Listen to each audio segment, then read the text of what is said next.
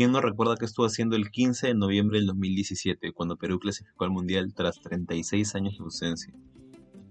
Esto es Punto Penal, yo soy José Leandro y juntos vamos a recordar ese día.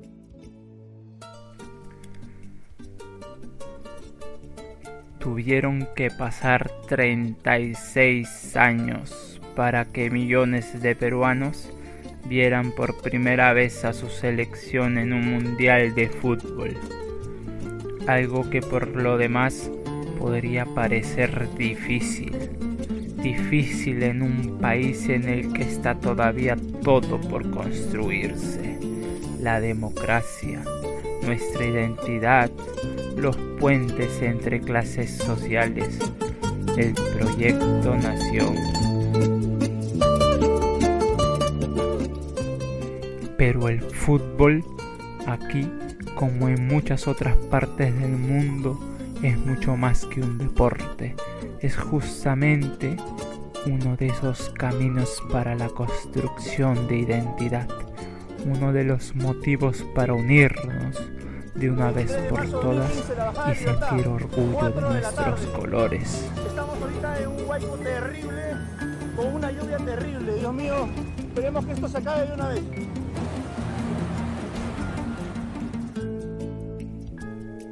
Cuando el miércoles 15 de noviembre el reloj marcó las 21 horas con 43 minutos, Lima tembló. Y no, no fue como es habitual en estas latitudes, por un movimiento de la placa de Nazca.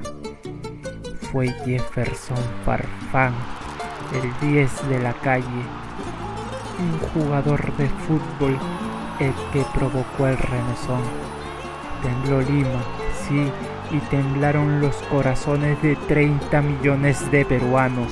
El delantero acababa de marcar el gol que le daba a Perú la clasificación a una Copa del Mundo después de 36 largos años de derrotas.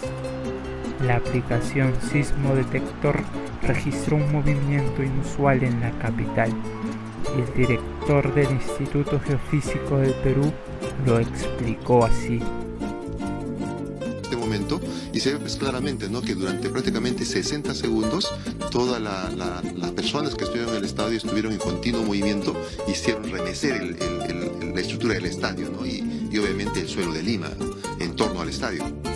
Se produjo una vibración propagada por el suelo provocada por los saltos eufóricos del unisono de unas 50.000 personas que asistieron al Estadio Nacional.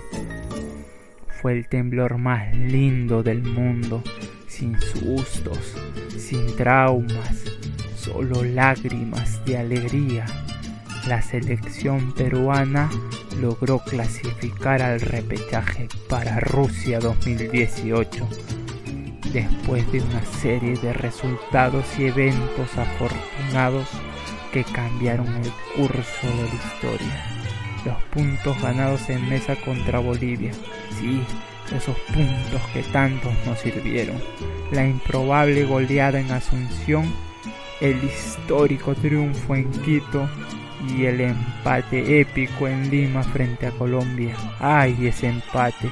Ese empate del que tanto se habló el destino por fin, después de tanto tiempo, había permitido que los peruanos pudiéramos sentirnos orgullosos de nuestros jugadores, de nuestra selección, de nosotros mismos.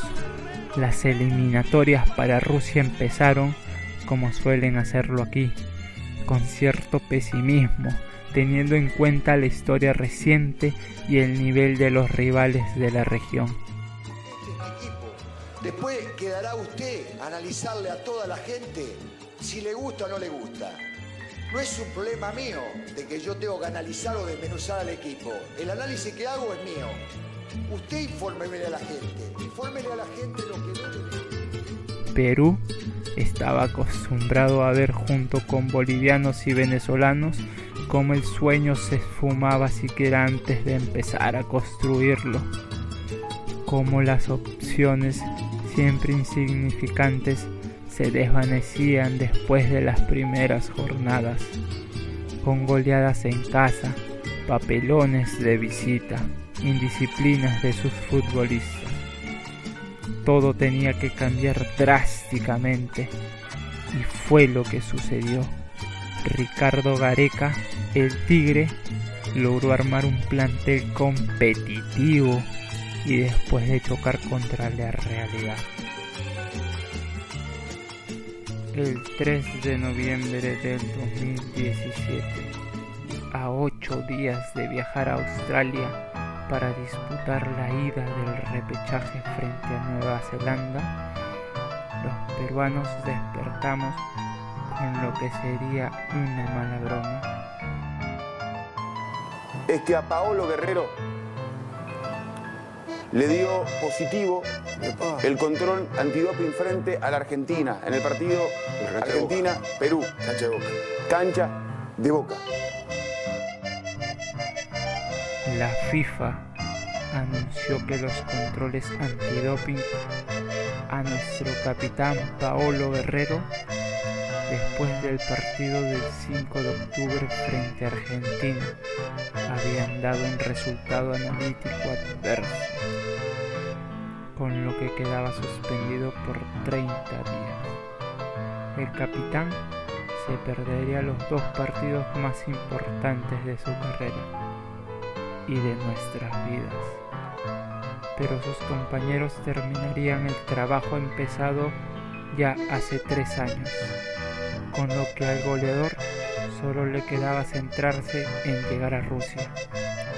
Su equipo apeló ante la FIFA, pero el comité disciplinario de la institución concluyó que el positivo por benzoilecnonina, una sustancia presente en la cocaína, era suficiente para suspenderlo por un año de toda competición.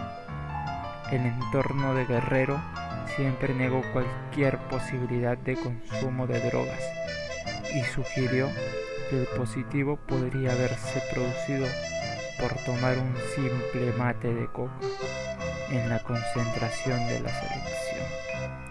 En Lima, aún así, el mundial se esfumaba. Ellos dicen eh, que realmente yo no consumí ninguna droga pública, fue una contaminación directa. Eh, fue por un té. Eh, el té de mate de coca no te mejora ninguna performance.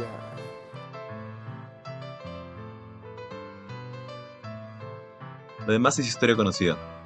Perú logró su clasificación después de 36 años Pablo Guerrero logró marcar un gol en Rusia 2018 y ahora que volvemos a ilusionarnos con otra clasificación, no hay que olvidar lo que Peredo decía.